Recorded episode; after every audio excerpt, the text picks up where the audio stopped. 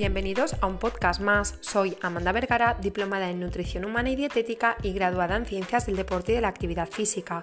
Hoy quiero hablarte respecto a la pasta coñac o de glucomanano, de dónde procede, qué dice la Autoridad Europea de Seguridad Alimentaria respecto a ella, cómo deberíamos de consumirla para que nos ayudara a la pérdida de peso, si es buena introducirla de manera frecuente o más bien de manera puntual y sus posibles efectos adversos. ¿Preparados? Empezamos.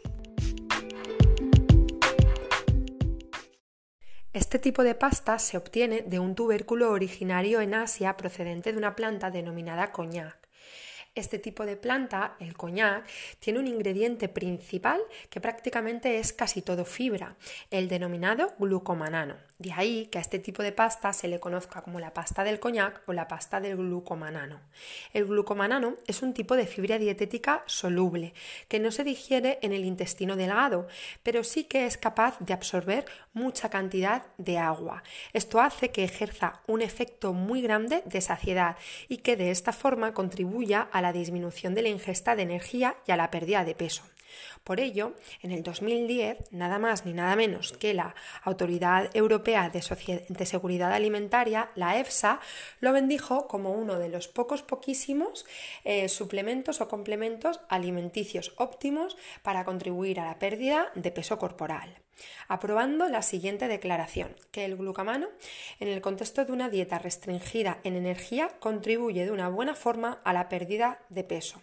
Además de esto, la EFSA añadió algunos coletazos importantes a la hora de consumir este tipo de, producto que se debería consumir tres dosis de un gramo de, de, glucomanano cada uno al día, antes de las comidas, con uno o dos vasos de agua en el contexto de una alimentación hipocalórica y solo y exclusivamente en aquellos adultos con verdaderos problemas de exceso de peso.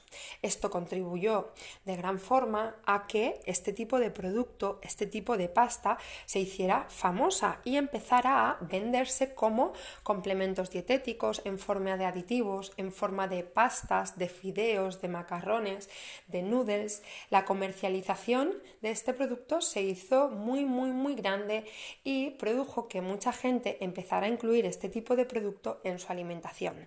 Sin embargo, y afortunado o desafortunadamente siempre hay un pero o un sin embargo, las últimas investigaciones han demostrado que su contribución en la disminución del peso no es estadísticamente significativa.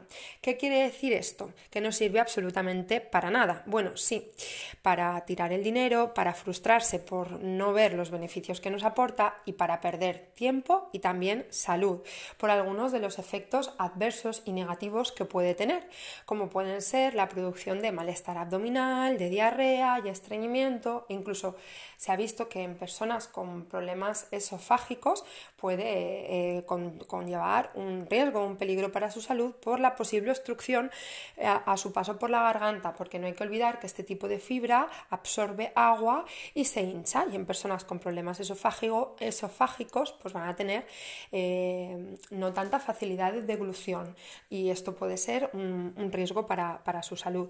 Aparte de esto, sí que es cierto que no se le ha señalado como que su consumo tenga eh, ningún riesgo para la salud siempre que sea un consumo moderado, ocasional y eh, no frecuente. No hay que olvidar que al ser solamente fibra y agua, las propiedades nutricionales, es decir, los nutrientes que nos aportan, son eh, prácticamente inexistentes, por lo que sí, bueno, su consumo puede ayudarnos a la pérdida de peso, pero también a una pérdida de nutrientes y una pérdida de salud, ¿no? Porque nos puede llevar, y esto se ha comprobado, a, tener un déficit nutricional si abusamos mucho de esto.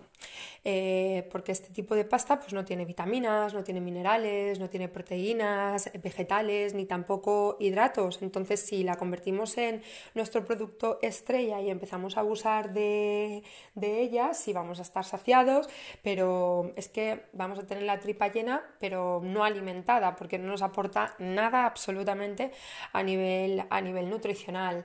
Además, para ingerirla, yo pues eh, valoraría mucho y admiraría mucho a una persona que fuera capaz de hacerlo, de ingerir este tipo de productos solo, ¿no? Solamente la pasta de coñac, porque la verdad es que su textura es un poquito gelatinosa, no tiene mucho sabor, eh, el olor es un poco raro, eh, también es más cara, por supuesto, que, que, la pasta convencional, ¿no? Pues, por ejemplo, con menos de un euro tú puedes, eh, toda tu familia puede comer un plato de pasta integral, sin embargo, la pasta de coñac o de glucomanano, la ración individual oscila entre 2 y 3 euros aproximadamente, ¿no? Entonces, bueno, como consejo general, decirte que no hay ningún producto milagroso, que lo milagroso es eh, tener una buena salud o, una buena relación con tu peso, con tu báscula, utilizando el sentido común y aprendiendo a comer.